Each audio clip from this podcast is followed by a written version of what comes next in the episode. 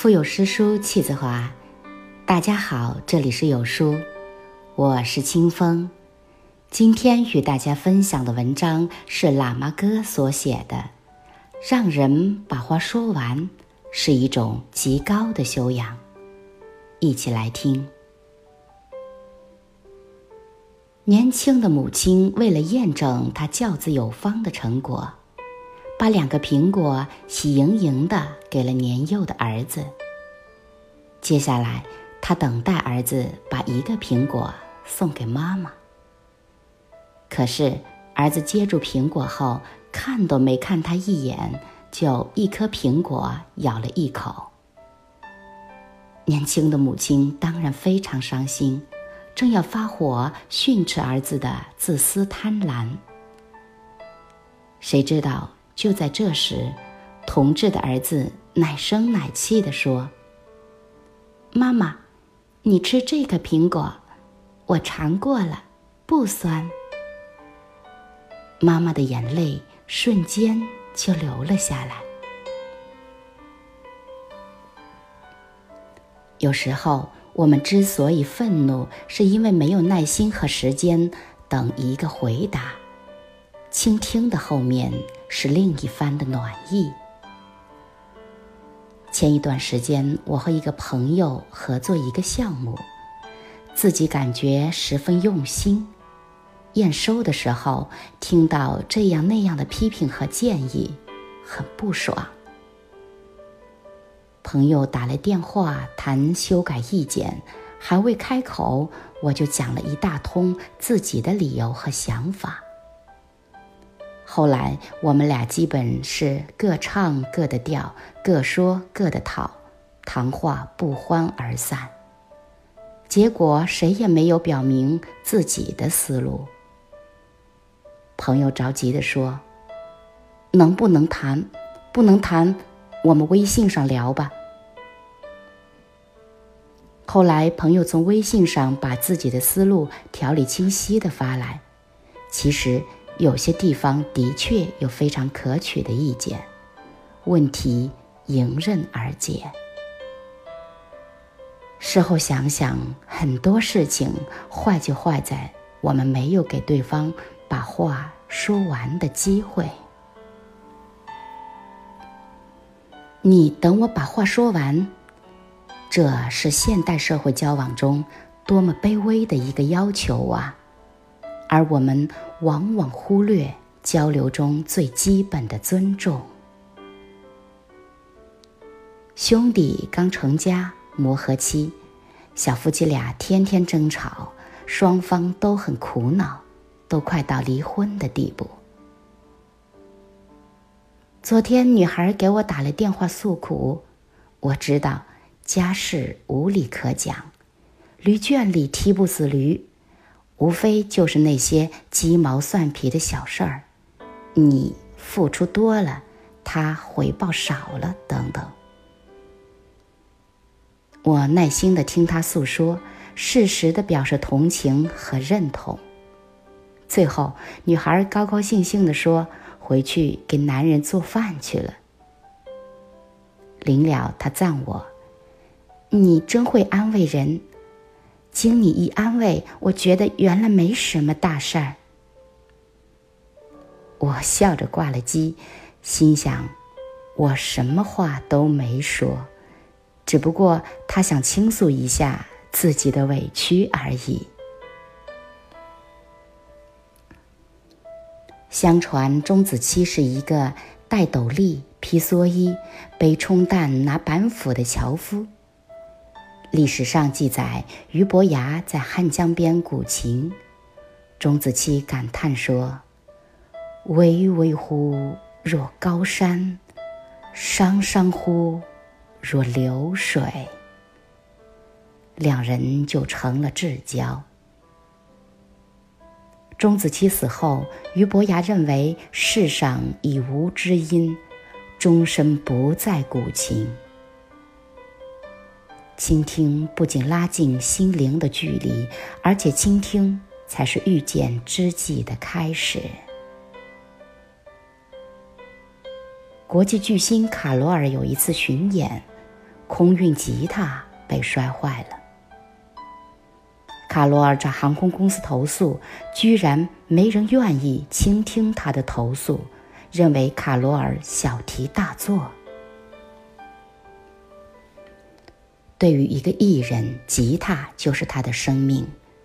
卡罗尔十分伤心，多次投诉无果的卡罗尔一怒之下，创作出一首《美联航弄坏了我挚爱的吉他》的视频歌曲。通过歌唱的形式，将吉他受损及整个投诉过程中的遭遇展现出来。想不到，接下来短短两周内。这首歌的网络点击量竟超过五百万。更让人没想到的是，受这首视频歌曲的负面影响，美联航的股票几天内直跌百分之十，造成了高达一点八亿美元的巨大损失。这足以买下五万一千多把吉他赔给卡罗尔。其实，我只想美联航能有一个人站出来，倾听我的不满，承认他们做错了，对我说一声对不起，仅此而已。可是他们没有这样做。卡罗尔最后这样说出了自己坚持投诉美联航的原因：“你等我把话说完。”卡罗尔无非要一个尊重的倾听而已。现在的很多家长诉苦，自己孩子进入叛逆期，根本不听话。不听话基本成了青春期家长共同的心声。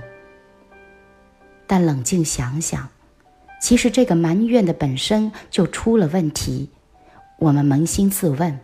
你认真去听孩子的内心了吗？你知道孩子在想什么，希望什么？你要了解孩子，却不去听他的，而是要他听你的。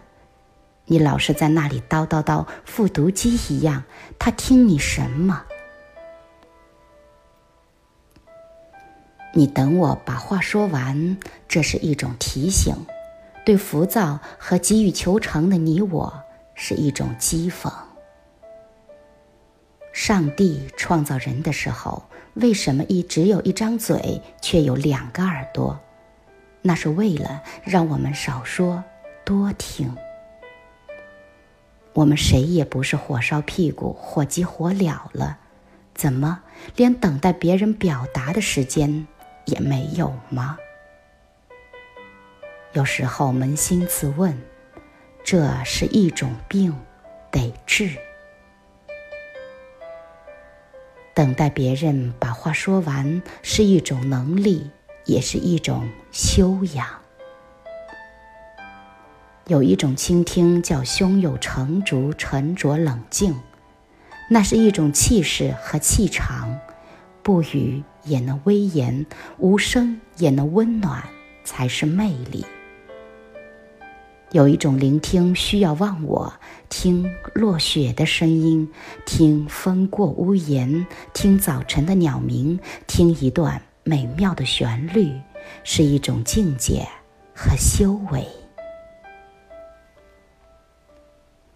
内心安详，才能懂得岁月静好。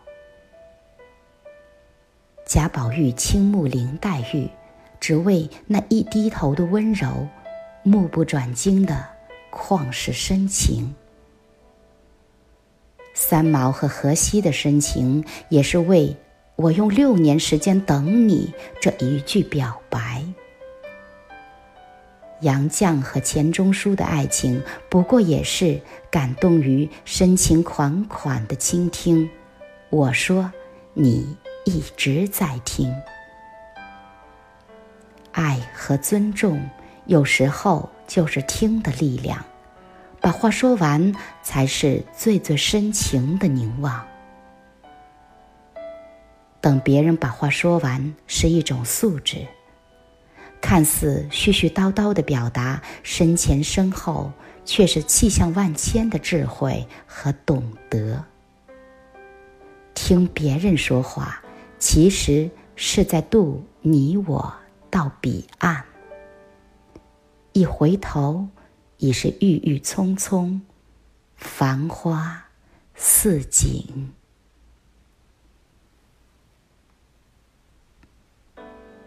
好了，各位亲爱的听友，这就是今天与大家分享的文章。在这个碎片化的时代，你有多久没有读完一本书了？欢迎大家下载有书共读 App，收听领读。我是主播清风，在美丽的龙城为您送去问候。我们明天见。